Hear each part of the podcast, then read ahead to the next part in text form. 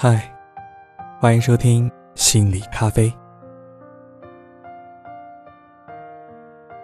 我有一个侄子，现在初中念书。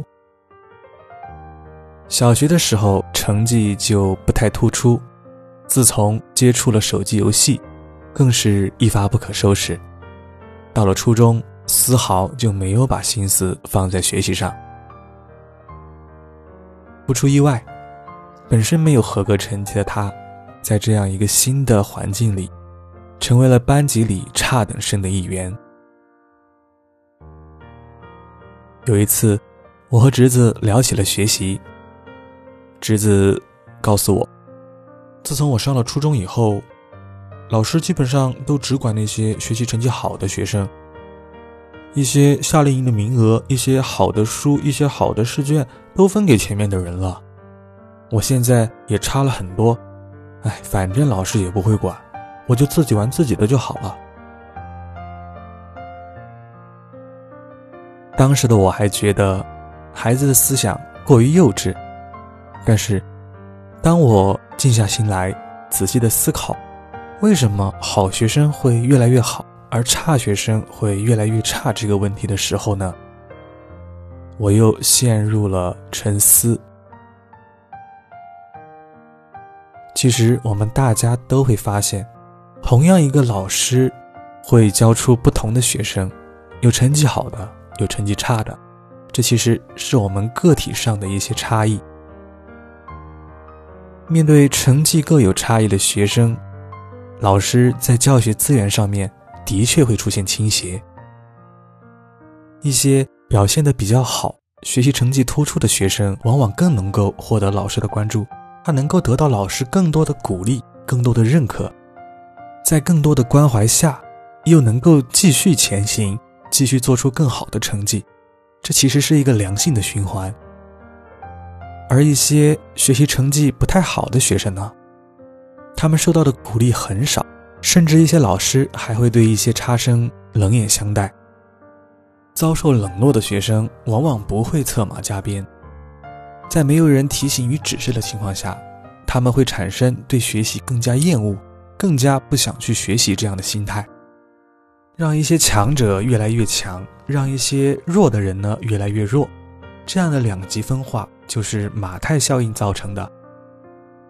例如，一些颇有声望的研究者，往往会比一些不出名的研究者更容易获得高评价。在职场内。领导通常会把重要的工作交给心细、能力强、表现更好的人。这部分人呢，本身就相对于其他人来说更加的优秀。在优秀这样的积累、这样的前提条件之后，他们往往也能够获得更多的机会，在这条路上走得越来越快，走得越来越远。而那些相对于不突出的人，他们得到的机会很少。没有机会去展示，也没有机会去锻炼，强者越来越强，弱者越来越弱，这就是顺理成章的事情了。我们没有办法去打破马太效应的规律，但是我们有办法能够进入到马太效应的正向影响当中。首先，一定要尽全力，在你所选择的这条道路上去取得小成功，比如将你的项目做到最好。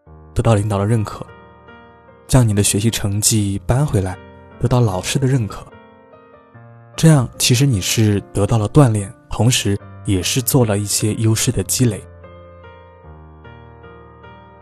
接着，在不断取得小成功，通过成功的影响下，获得积极的心态，去做出更多的成功，慢慢的进入成功的良性循环，逐步找到我们过程当中的临界点。当你突破了我们所谓的临界点之后，你会发现，天道酬勤，更多的资源，更多的机会，就会主动的找上你。当然，我所讲的其实只是理论上的突破，实际的突破情况，我们每个人只有自己才清楚。条条大路通罗马，而有的人一出生就在罗马。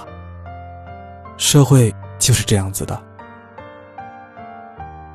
与其觉得世界不公平，与其在这样的情况下自怨自艾，不如我们都大胆的迈开脚步，去找到我们的节奏，将小事情一件一件做好，一步一步去积累自己的优势。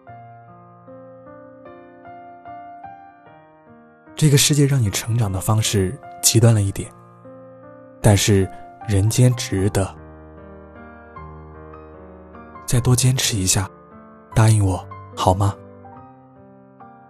童话说以后会有一道彩虹，却不曾说过它也会转瞬成空。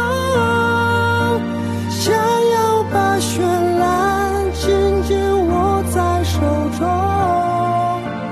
忽然发现。